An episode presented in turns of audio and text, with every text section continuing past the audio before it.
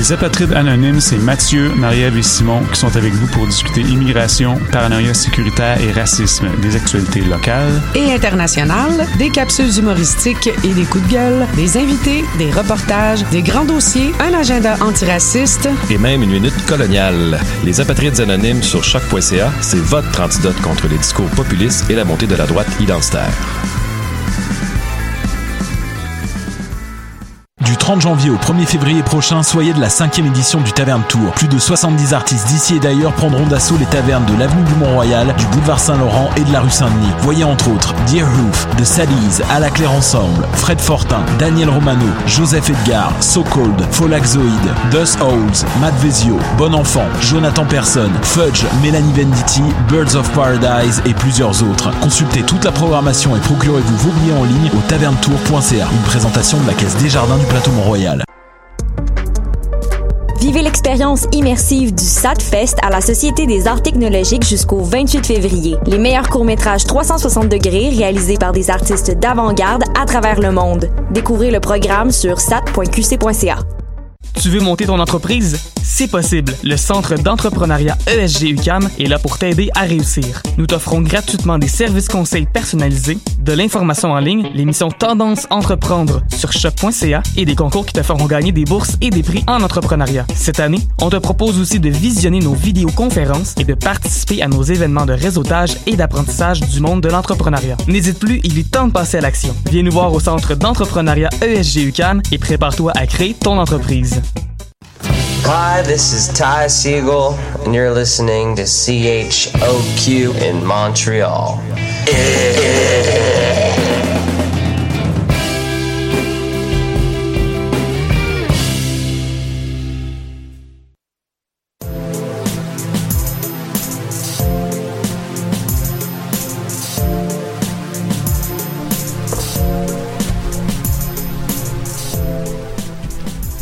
Bonjour à tous et bienvenue à ce premier numéro en 2020 du Monde en Marge, l'émission qui traite des sujets passés sous les radars des médias québécois. Nous sommes en direct comme un mercredi sur deux sur choc.ca et sur le Facebook Live de Choc en vidéo, bien sûr. Avec euh, l'équipe du jour, Émile, Raphaël, Anna, Alexandra et Charles en régie. Salut Charles. Salut. Salut. Et Ali, euh, notre correspondant, notre nouveau correspondant en France qui nous parlera de l'incendie de l'usine Lubrizol, Lubrizol de Rouen et de ses suites euh, tout à l'heure. Mais le sommaire plus complet, c'est Raphaël qui commencera euh, à aborder une enquête du New York Times sur les contenus des manuels d'histoire euh, aux États-Unis. Bonjour Raphaël. Salut Léo. Ensuite, c'est euh, Alexandra qui abordera la pièce de théâtre J'aime Hydro dans sa chronique. C'est son coup de cœur euh, de ce début d'année, je crois. Ouais, effectivement. Salut Léo. Salut. Après la pause, euh, donc on sera en duplex avec Ali, puis Émile reviendra sur l'affaire de la journaliste assassinée en 2017 à Malte. Salut Émile. Salut Léo, salut tout le monde. Et Hello. enfin, salut qui? Non. Moi, Et enfin, bonjour Anna. Bonjour. Pour la dernière partie et ton classique euh, billet d'humeur. Yes, c'est exact. En anglais aujourd'hui. En anglais. Mmh. Pas très loin, Suspense, ça donne envie, ça donne Oui. envie. Bon, on commence tout de suite avec Raphaël euh, qui nous parle des différences, euh, des différences de contenu dans, dans les manuels d'histoire aux États-Unis selon l'état dans lequel on se trouve. C'est exact, Léo. Donc, une, une récente enquête du New York Times a révélé que les manuels d'histoire des jeunes Californiens n'évoquent pas euh, l'esclavage, l'immigration ou l'avortement de la même manière que ceux des jeunes Texans, par exemple. Euh, D'ailleurs, les contenus de ces manuels suffisent parfois à deviner l'orientation politique euh, des États, tout simplement. Et j'imagine que ces livres sont, sont donc d'auteurs différents ou d'éditeurs différents? Même pas, les livres sont du même éditeur et des mêmes auteurs. Pourtant, il y a des centaines de différences dans les manuels. Certaines vont être plus subtiles et d'autres plus marquantes.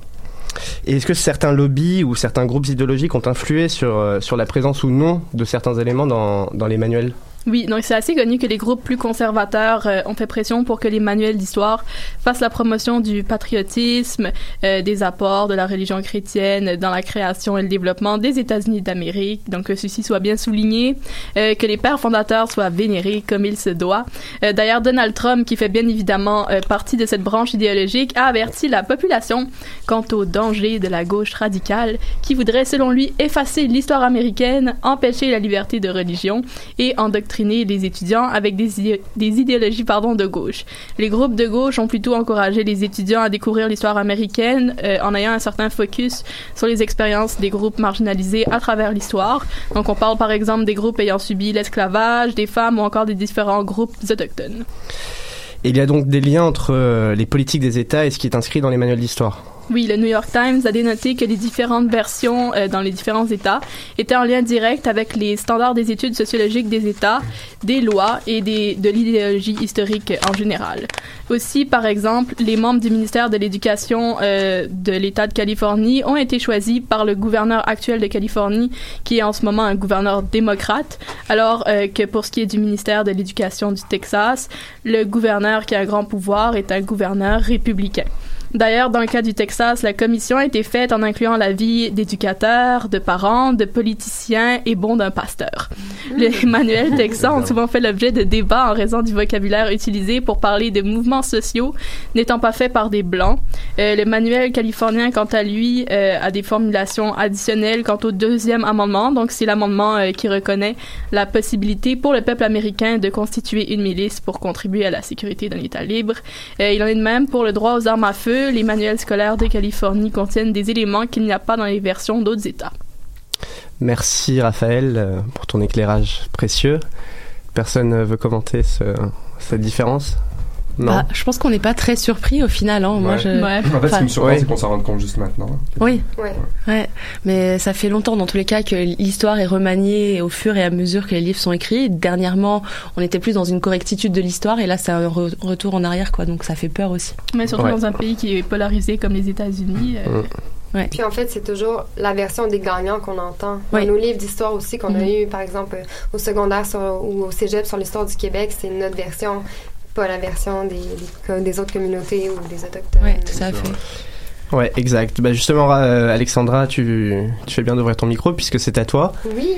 Et comme on l'a dit en introduction, tu nous parles de ton coup de cœur. euh, Exactement. Donc euh, aujourd'hui, j'avais envie de vous parler d'une pièce de théâtre parce que, ben, effectivement, le portrait à l'international est assez sombre et pour moi, le théâtre, c'est une source de lumière. Puis je sais pas pour vous, mais je me sens souvent impuissante devant l'ampleur des problèmes environnementaux. Quand je m'imagine le futur, ben moi personnellement, ça me fait peur. Mais dimanche, j'ai eu la chance d'assister à la dernière représentation de J'aime Hydro de Christine Beaulieu au théâtre Maisonneuve.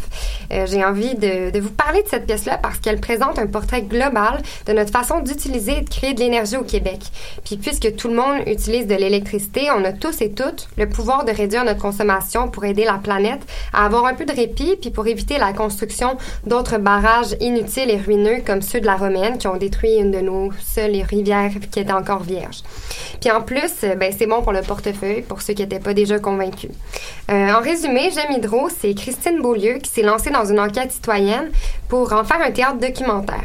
La comédienne elle vulgarise notre rapport à Hydro-Québec en présentant autant les points positifs que négatifs. On le sait, Hydro-Québec a longtemps été un symbole de fierté puis de pouvoir pour les Québécois et Québécoises.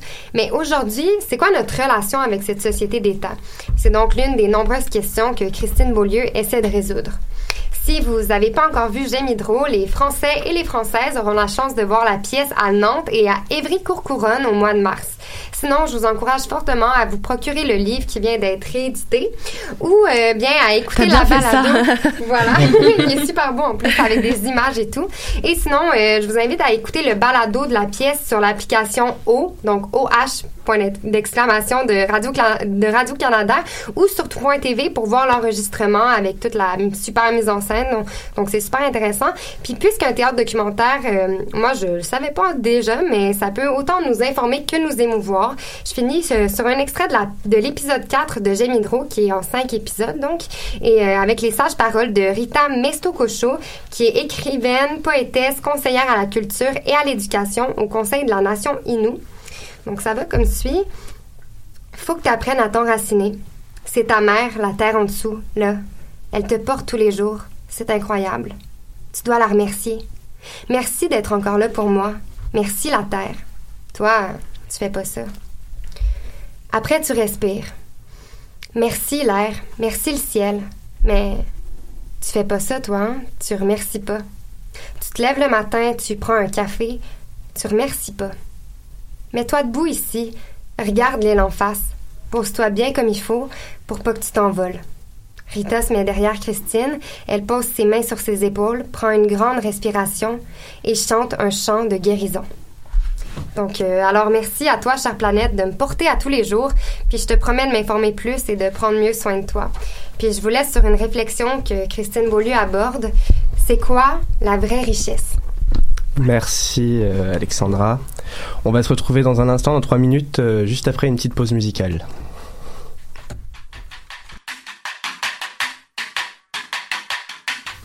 Ma femme, c'est une bombe, une hécatombe quand elle passe dans ton monde. Tous les gars tombent. Ma femme, c'est de la cam, c'est de la coke en kilogrammes. Elle est au top du palmarès, elle a fait péter vos diagrammes. À côté les autres, elles ont des tronches de gorilles. Y a les femmes et y a la mienne, allégorie hors catégorie. C'est pas la peine d'essayer de la guédra. Elle en a rien à faire du vermicelle derrière ta guette bras. Accro, je suis à cran, c'est la muse de mes écrits. Elle a transpercé l'écran, c'est un diamant dans son écrin. Une femme, une vraie de vraie, regarde comme elle est gaulée. J'aime pas la voir partir, mais j'adore la voir s'en aller. Je l'entoure de mes bras, ma beauté, ma seule princesse. Jusqu'au bout du monde, je me battrai pour que jamais les trains ne cessent. Regarde sa cambrure, ses seins qui foutent le faïa. Je les pousserai de tous les seins. Salvador de Paya, de tous les dons du ciel, c'est le cadeau du plus offrant. Ma femme, elle est trop belle, regarde sa peau couleur safran. Ma femme, elle déclenche les ambulances et leurs sirènes. Si le monde était beauté, tu vivrais sous son règne. Son parfum est une ivresse qui te rend sous l'ami. Elle est classe comme une égresse et dangereuse comme un tsunami. Indépendante et ma femme, l'intelligence incarnée. C'est la reine de Saba, c'est Cléopâtre réincarnée. Ma femme, c'est de la foudre, l'orage, les cataclysmes. C'est ta foi, ta religion, l'abjuration des hommes d'église. C'est la belle fille que je présente à ma maman. J'en suis sûr que c'est la bonne dans les artères ou le magma. Je lui ferai des gosses, des bambins, une flopée de mômes. Parce qu'à la guerre sur la terre, on va repeupler le monde. Ma femme, j'en ferai des disques, des films et des bouquins. C'est la goutte de sang dans l'océan qui rend fou les requins. Je sais qu'elle traumatise, donc tisse ton verre ou termine ton spliff. C'est pas des revolvers dans ses yeux verts, y a des vannes de longs rifles. 1, 2, 3, 4, 5, elle est simple, une beauté qui s'ignore. C'est une femme en or à ses côtés, je deviens seigneur. Cette femme, elle fout en l'air, c'est le requiem du rêve. Élixir du nectar des dieux, j'ai la cuillère aux lèvres. Elle est belle comme le péché, une séquelle, un vrai scandale. Je suis le prêtre avec les clés du temple et je deviens vandale. Cette femme, c'est pas de la Led Zoo ou de la lollipop, c'est du pora Brooklyn Zoo, du rock'n'roll et du hip-hop. Je succombe à sa démarche, cette langueur qui se pavane. Avec les cheveux dans le soleil, elle danse rue de la Havane. On a mis le cap vert, cette plage du cap vert. Au piano, il y Ruben, au micro, Ibrahim Ferrer, en creux de son oreille. J'irai glisser Ndagukunda. Je t'aime dans toutes les langues du monde, Uniguanesa.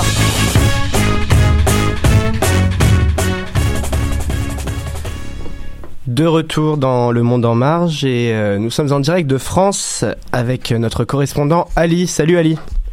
Salut, salut. Bonjour et à toi et bienvenue dans, dans Le Monde en Marche pour cette nouvelle saison euh, en 2020. Et euh, aujourd'hui, tu nous parles de l'incendie de l'usine Lubrizol qui a eu lieu à Rouen en France, en Normandie, le 26 septembre dernier. Exactement. Euh, alors, je sais pas si on en a beaucoup parlé au Canada, mais ça a été un des plus importants sujets d'actualité en France euh, à la fin de l'année 2019. Pour ceux qui ne s'en souviennent pas, je vous fais un petit topo. Le Brisol est une des trois usines françaises d'une holding américaine, Berkshire Hathaway. Elle se situe à Rouen et fabrique des additifs pour les huiles moteurs. Lubrizol est une usine classée euh, dite euh, classée Céveso et un site Céveso, c'est un site qui présente des risques majeurs d'accident et qui doit donc mettre en place des mesures de prévention nécessaires. Et donc c'est cette usine qui, présente des risques majeurs qui a brûlé Voilà, exactement. Alors, je fais une brève euh, chronologie. Le jeudi 26 septembre 2019, aux alentours de 3 heures du matin, des détonations retentissent sur le site. Un incendie se déclenche. Le journal Le Figaro rapporte qu'en tout, 240 sapeurs-pompiers seront mobilisés, ainsi que 40, 90 policiers et 46 gendarmes. L'incendie n'est dit maîtrisé par les pompiers qu'à 11 heures, mais pas totalement éteint. Ce ne sera le cas qu'en fin de journée.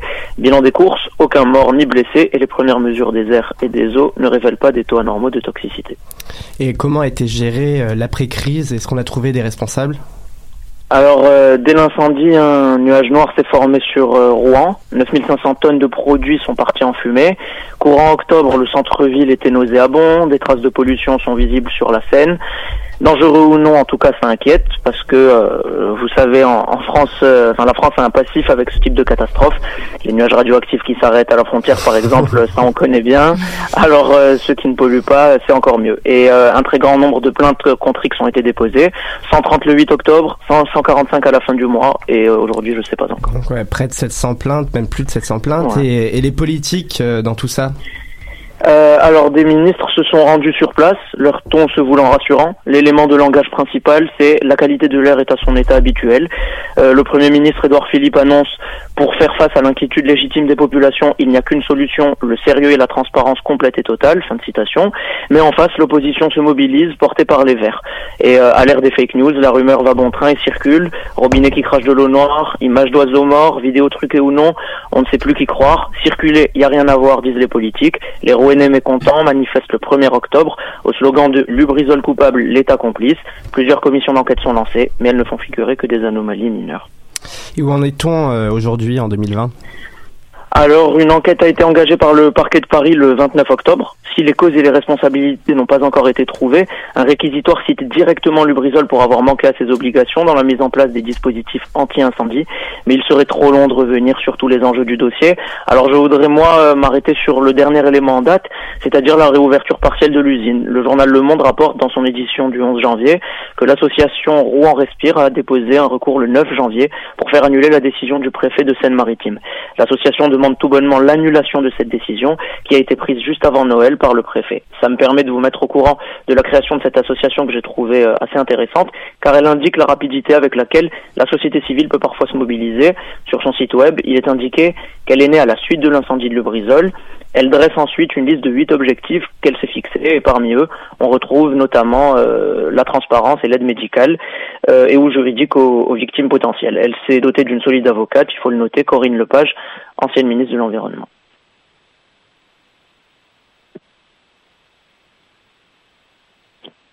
Pourquoi, l'association la, ré- à la réouverture? Alors, euh, l'association, euh, d'ap- elle s'oppose à leur ouverture parce que d'après Olivier Blond, le président de l'association, euh, qui est impliqué dans la qualité de l'air depuis longtemps, euh, lui, il dit n'être pas opposé par principe à un redémarrage de Lubrizol, mais aujourd'hui, les conditions de sécurité ne sont absolument pas réunies. Fin de citation. Il parle d'un risque qui pèserait sur la population. Lubrizol réouvrira, réouvrira pas, c'est un dossier à suivre. Merci Ali, merci beaucoup euh, pour euh, cette beaucoup. première en direct de France euh, pour Le Monde en Marge, pour Choc, notre nouveau Et correspondant. Merci. À dans 15 jours. Au revoir.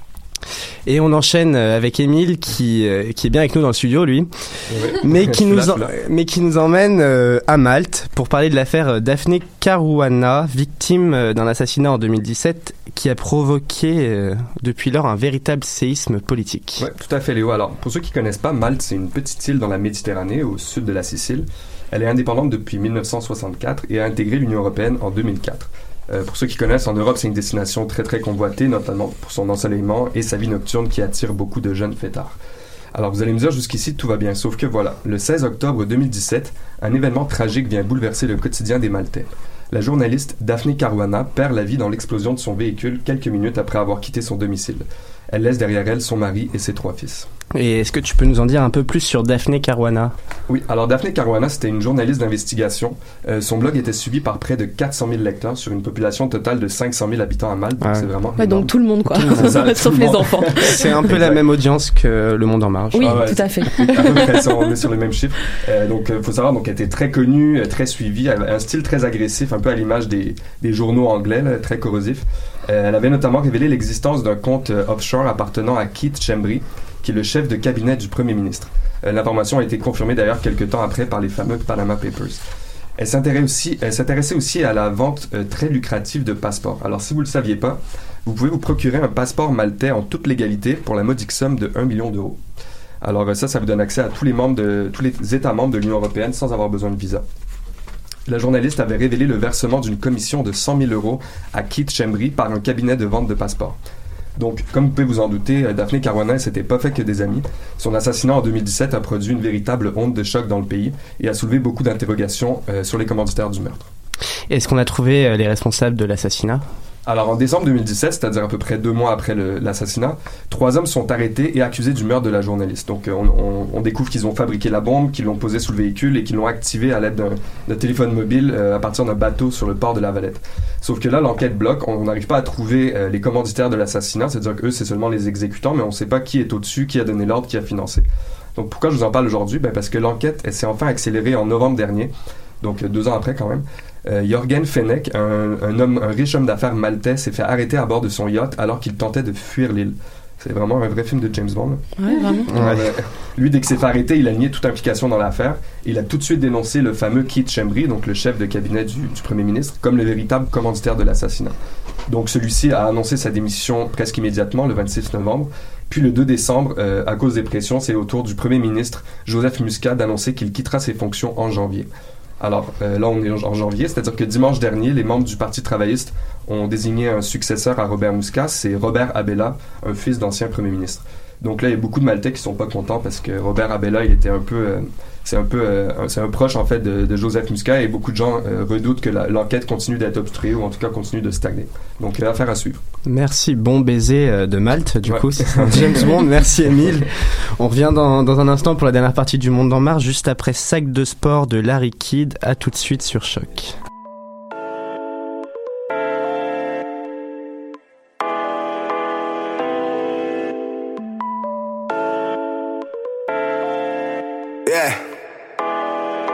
Ok, je flex avec le peu que j'ai. J'en donne à tous ceux que j'aime. Je me fous bien de ce rap jeu. J'encaisse un chèque chaque jour. Ballin' comme quand chaque joue. J'aimerais qu'on dure chaque jouet. I mean, ballin' comme quand chaque jouet. Se donne un bec sur chaque jour. Oh boy, man, I'm so fresh.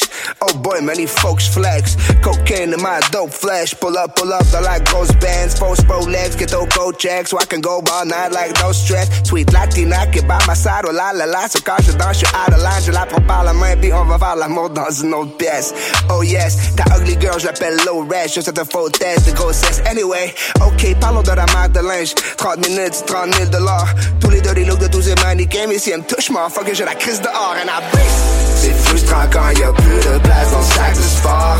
Tous ces billets froissés qui traînent dans mes Adidas. On est 50 goons à acte fou dans le guitare. Tous ces bijoux sur mon cou sont comme une patinoire. Hey. Oh, mon fucking sac de sport, baby. Oh, mon fucking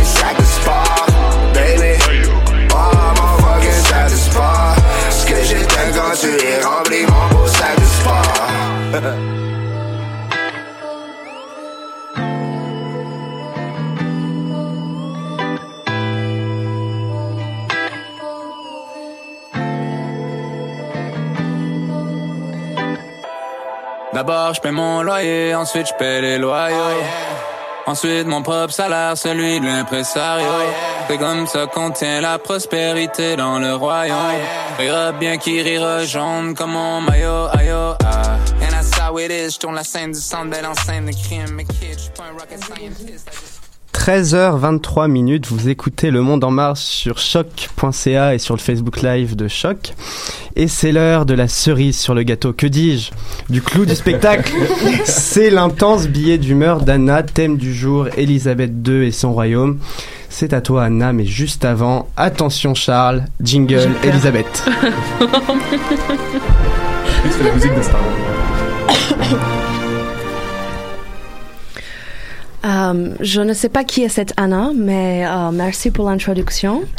Euh, il était une fois dans un royaume très très lointain une antique reine loin d'être gâteuse, qui avait depuis 1997, avec la mort de Lady Di bien sûr, compris que le pouvoir s'obtenait par la légitimité de sa communication.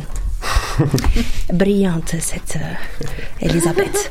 Restée alors dans le confort de son palais en 1997, dans le silence le plus complet, elle parut froide et raide comme un balai. Ouvrant ainsi une brèche profonde entre la monarchie et les Britanniques, une faille qu'il fallut tout de suite contenir. Et c'est ainsi que commence mon histoire. On écoute. Alors, avec la volonté royale d'une nouvelle vision stratégique de communication, centralisée entre les mains d'une seule dame de l'ombre qui n'a jamais été découverte, je me présente à vous, moi, Sally Osman, directrice des communications de Buckingham Palace. Enchanté. Oh my God. Merci, bonjour, bonjour. Enchanté. Um, Quel privilège de vous avoir dans le studio. Yes, c'est un um, privilège. Exclusivité Would you let a lady talk, please? Oui, Um, ma mission, dépoussiérer l'image des Windsor, Win- Windsor pardon, depuis Buckingham Palace, mais comment rendre cette famille sexy? Hein?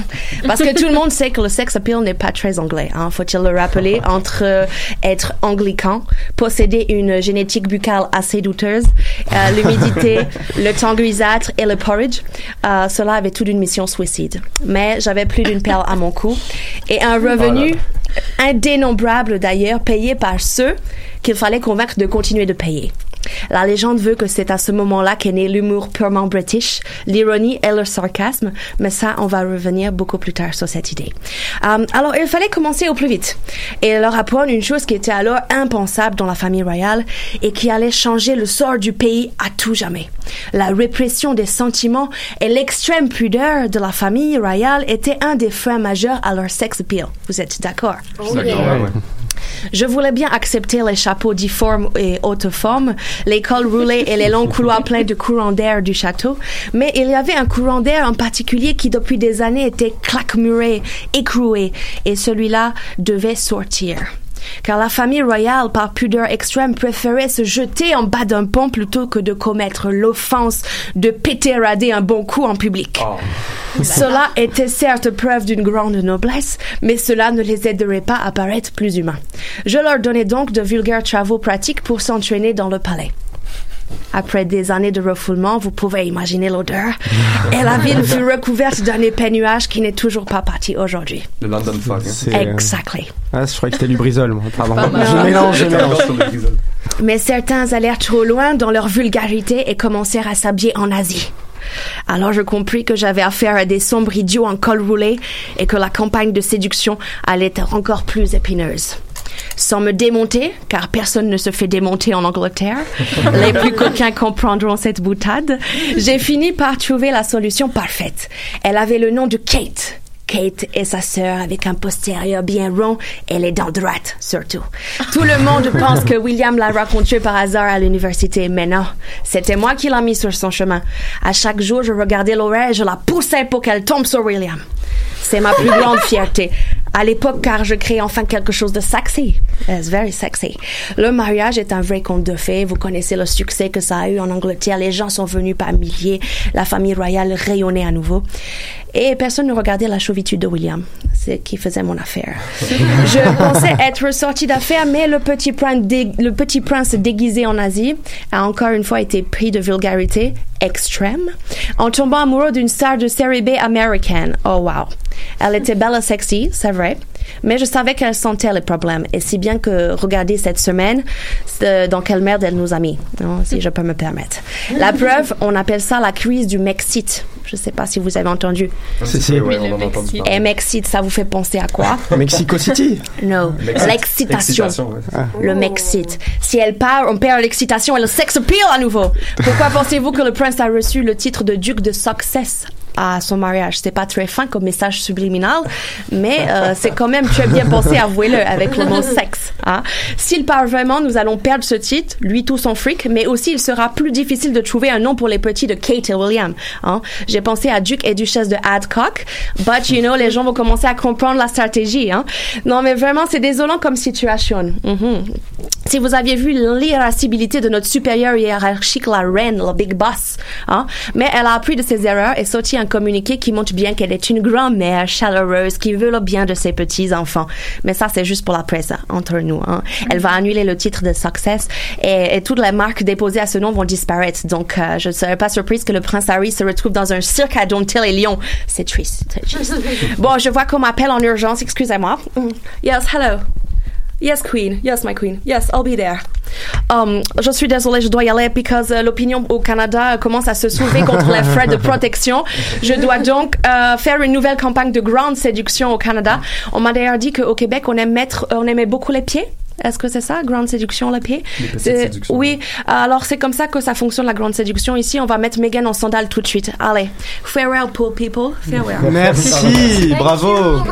Tu as mis les pieds dans le plat, bravo. Quel invité de marque quand même. En exclusivité, exactement, la directrice de la communication euh, de la monarchie anglaise pour Choc, exclusivité au Canada et en Amérique du Nord d'ailleurs. Et en français. Et en français, merci. oui. C'était pas trop dur, j'espère, en français. Je sais pas, moi j'ai tout manqué, je- j'ai pas le temps pour mon billet Ah, d'humeur. Non, ah non, non, Anna, désolé, c'est l'heure de Ah, rendre l'antenne. dommage. D'ailleurs, merci à tous d'avoir été avec nous. Merci à toute l'équipe en studio. On se retrouve dans 15 jours sur Choc. C'était Le Monde Léo. en marge. Merci Léo, Salut. merci Charles. Bye Bonne bye. journée. Bye bye.